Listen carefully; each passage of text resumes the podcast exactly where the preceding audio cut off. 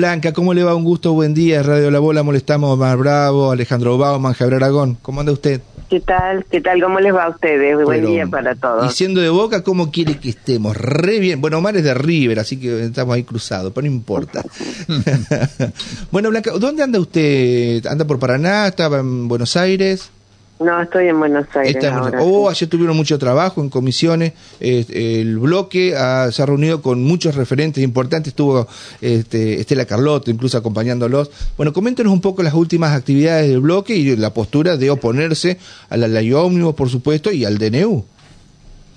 Por una parte, efectivamente hemos estado reunidos y tenemos previsto para esta semana y para la próxima una serie de, encuentros con sectores, con organizaciones, con instituciones que representan a quienes están directa y claramente afectados por las consecuencias de, del DNU, de este decreto que no es de necesidad ni de urgencia, y por la serie de definiciones de esta ley anticonstitucional.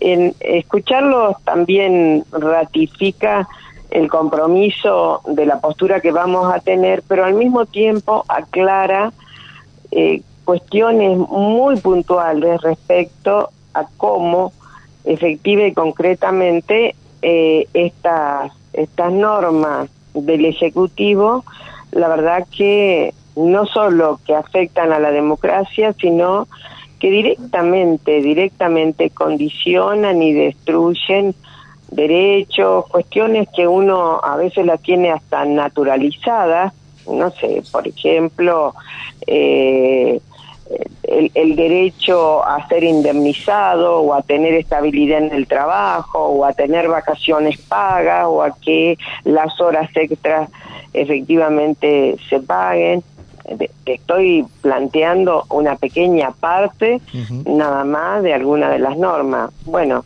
en el caso de, de los afectados porque son inquilinos y sus organizaciones, la verdad que eh, ayer lo los hemos recibido y, y sinceramente eh, la, la preocupación es que al no tener norma ni referencia alguna, queda quien, quien debe alquilar para, para vivir, para organizar su vida, afectado directamente en términos negativos. Digo, quienes alquilan vivienda, pero también quienes alquilan este que son los propietarios. Espacios, claro, espacios, espacios este, para para trabajar, ¿no? Para desarrollar un, un, una producción.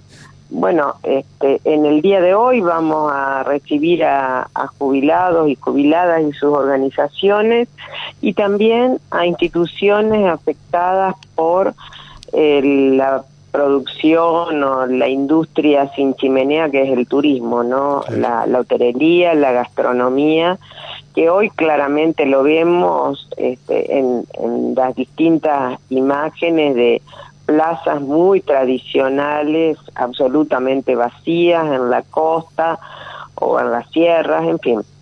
Eh, y ni qué decir en ciudades como, como la nuestra, que ha venido en todos estos últimos años de manera intensa produciendo propuestas turísticas y, y inversiones de tipo turístico, ¿no?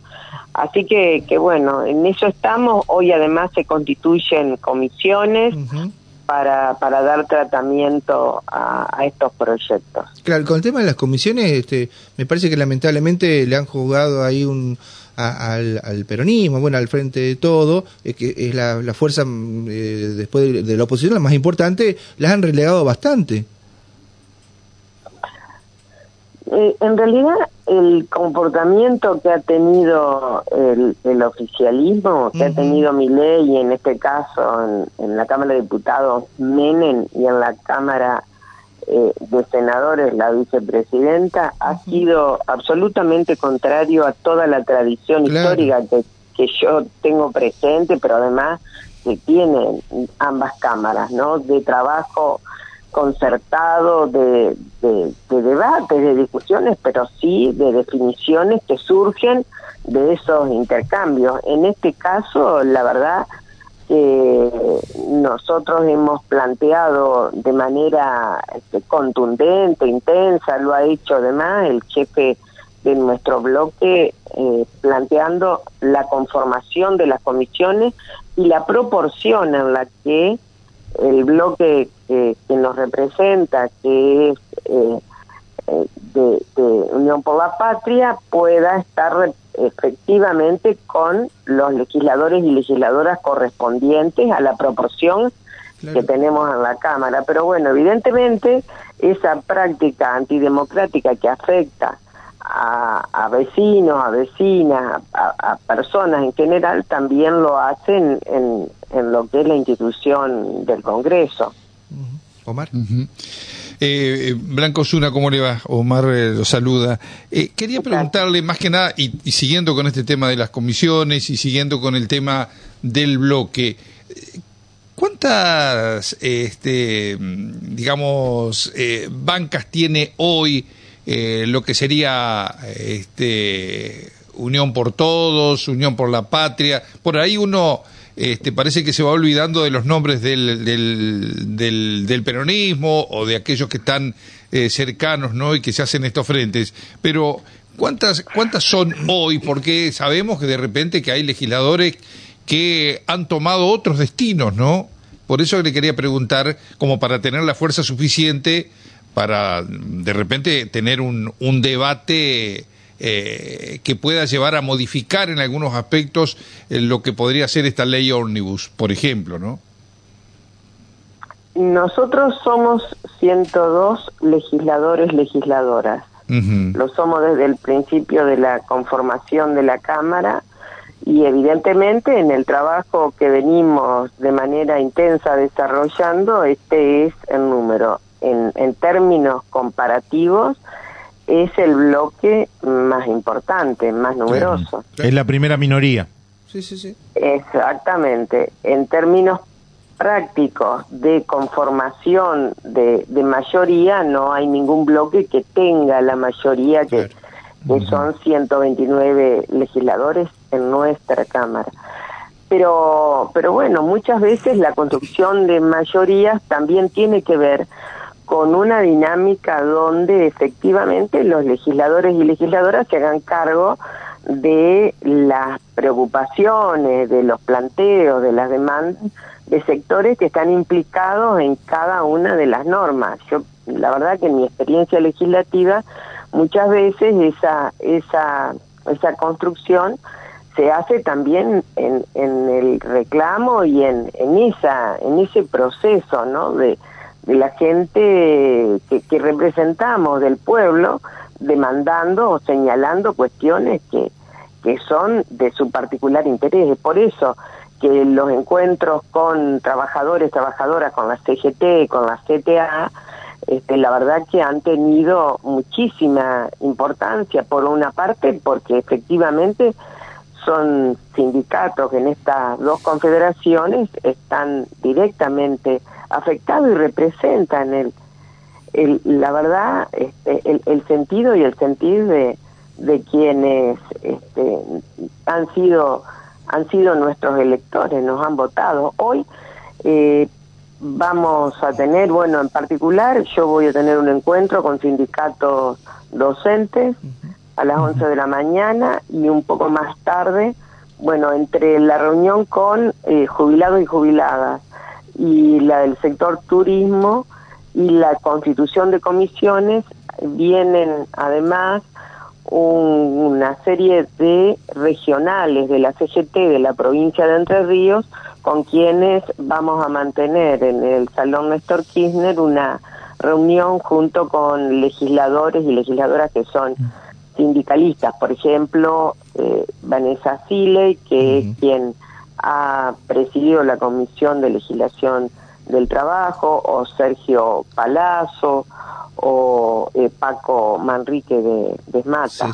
Claro, usted sabe que se reunieron en Concepción, de, Uruguay, las siete regionales de la CGT. Y fue unánime el pedido para que rechacen el DNU y voten en contra de la ley este, ómnibus, ¿no? Y además ellos fueron muy duros con, con, el con la, serie de medidas que tomó el gobierno nacional, por supuesto.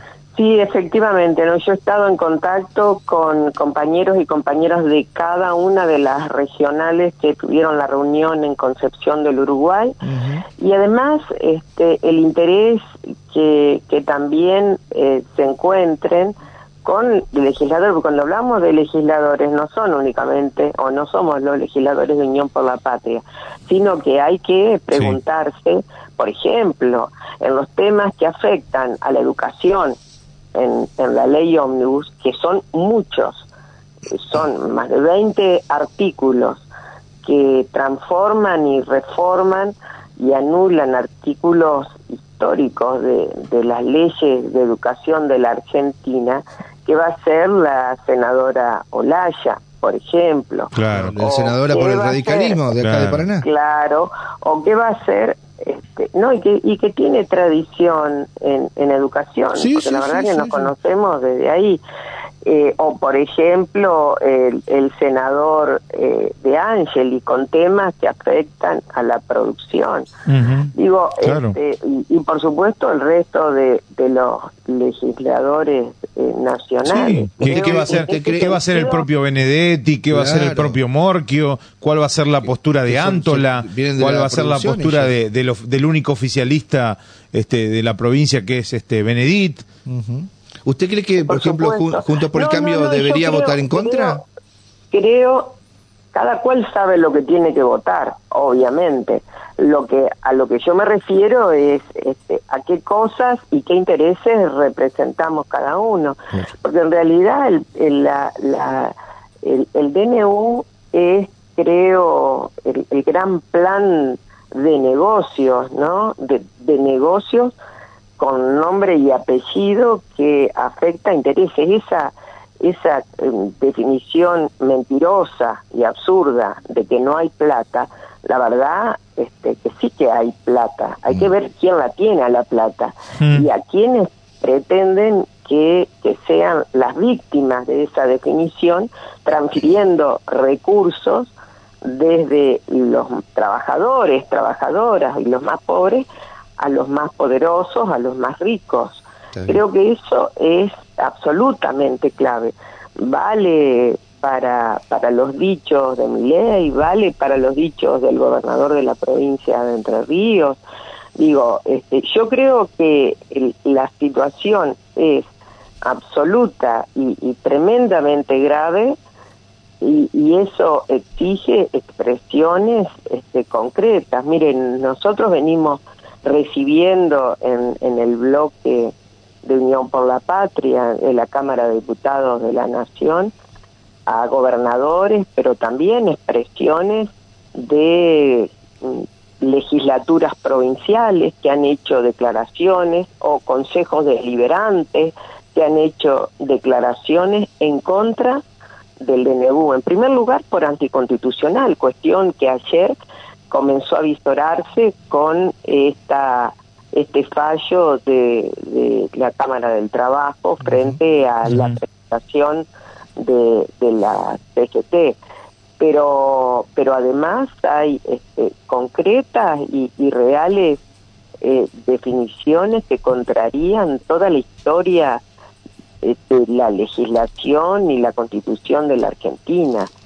Realmente la situación es muy, muy grave. Bueno, nosotros vamos a seguir trabajando y recibiendo a cámaras que representan a, a, productores y trabajadores del biocombustible o eh, a colegios de abogados de distintos lugares y provincias este, de nuestro país y que quieren además ratificar su postura contraria, darla a conocer y dar las explicaciones, en algunos casos que son argumentos y razones de, estudio que señalan la, la gravedad de las definiciones de estas normas y en otros casos son las víctimas, ¿no? La, las que con angustia, con desesperación dicen, bueno, esta liberación del control de precio, esta esta este, límite o, disolución de lo que es el compromiso del Estado para mantener el transporte público, cuando en el mundo el transporte público recibe subsidios, porque para, para ser viable y para acompañar el derecho a trasladarse de, de, las personas, este, la verdad que, es angustioso, porque este, realmente, bueno, en una ciudad como la que yo estoy ahora, eh, el hecho del transporte público es como el agua que se toma para trasladarse, porque para, para manejarse cuando el trabajo, pero también en la ciudad de Paraná, en las ciudades grandes de nuestra provincia.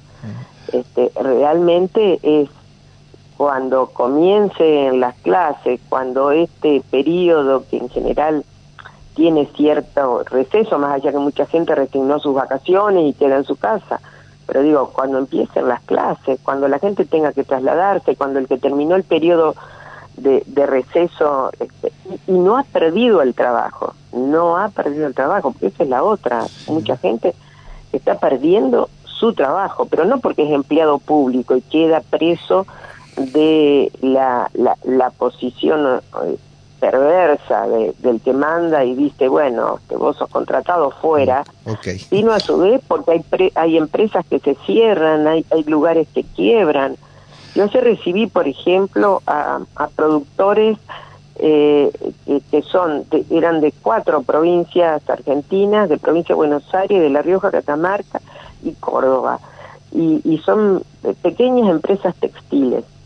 Imposible, si se libera eh, la importación. No pueden competir. Imposible, pero entonces ahí este, son miles de, trabajos que se pierden. ¿Y qué hace una persona de 50 años que queda sin trabajo? Realmente el panorama es tremendo. Entonces, la casta terminan siendo los más pobres, los más ricos siguen generando riqueza y acumulando, y son los socios de mi ley, los socios de Macri que están entre bambalinas manejando toda esta situación. La verdad que estamos en una situación dramática. Blanca, les quiero preguntar justamente, ante esta situación dramática, ¿cómo se entiende que dirigentes o personas, no, no, no, quiero decir aquellos que hoy están dentro de este gobierno. Estamos hablando de funcionarios que estuvieron en el peronismo, este, digo, a nivel nacional como a nivel provincial. ¿Cómo se interpreta esto? ¿Cómo eh, a ver. Ponele el nombre. Scioli, vos decís, Schiaretti. Claro, vamos a poner Scioli, Rollón, si vos querés. Schiaretti. Eh, Schiaretti, bueno, Schiaretti siempre estuvo un poco más a un costado. Pero digo, en la misma provincia de Entre Ríos hay funcionarios que van quedando de la gestión de Bordet. Hoy, por ejemplo, el senador Cuader va a presidir una comisión. Claro, por ejemplo, ¿cómo se interpreta ah. esto de un cuestionamiento realmente hacia este eh, un gobierno de Milei? Que este, está, digamos, en el ojo de la tormenta y haya funcionarios que justamente vayan allí. Digo, ¿cómo, cómo se, se observa esto eh, en el caso de, de Blanco Zuna como eh, una referencia política dentro de Entre Ríos?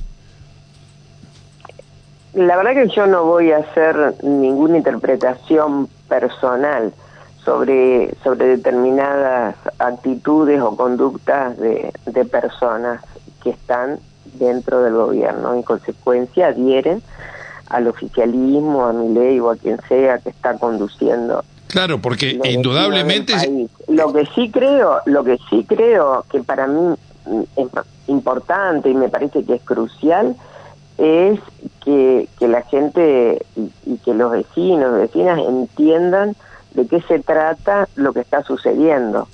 Que eso me parece que es fundamental. Pero esto, pero Blanca, perdón, esto esto confunde de repente a algunos sectores este dentro de ese 44%, 45%, aquellos que eh, comulgan o simpatizan con el peronismo en relación justamente a el hecho de que justamente eh, eh, digamos a un gobierno que hace pocos días que ingresa se lo cuestiona este, fervorosamente pero a su vez uno observa con muchísima atención el desplazamiento que hay de aquellos funcionarios que estaban en un proyecto político y se van al otro, pero haciendo este, una vuelta carnero, digamos, ¿no? Yo, yo lo entiendo lo que usted dice, pero me parece que la preocupación, la preocupación que yo estoy recibiendo, la que yo recibo permanentemente de la gente que estamos, que nos sentamos en torno a una mesa y empezamos a escuchar, no, no son esas quejas. Que no quiere decir que avalen esas conductas, pero la verdad que la atención de la gente hoy está puesta en otra cosa. En la crisis que hay en el país, Obviamente, cada uno va a rendir cuentas, como pasa, como pasa siempre. Van a tener que rendir cuentas de sus propias conductas. Yo no me voy a encargar de eso ahora. La verdad que yo tengo claro qué es lo que tengo que hacer ahora y es defender a, quienes, la verdad, yo represento. Yo represento a la gente que no votó, pero también a la gente que no nos votó y que hoy está sufriendo. Mire, ayer circuló, la verdad, un millón de veces un paranaense planteando, yo lo voté a mi ley y ahora tengo... Ah, sí, el que la estación de servicio. Bueno, digo, pero pero es, un segundo nada más, pero es representativo de lo que estamos viviendo. Si usted sale a caminar en un barrio o está en una panadería o está este, en, el almacén, que a mí me ha tocado porque hago los mandados, la verdad que este, la queja es tremenda creciente, sostenida, no es actuada. Y esa queja va directamente por los responsables de este gobierno, que son Milei y Macri, fundamentalmente. Y ahí están los payasos, Stusenegger, Bullrich, bueno, el resto.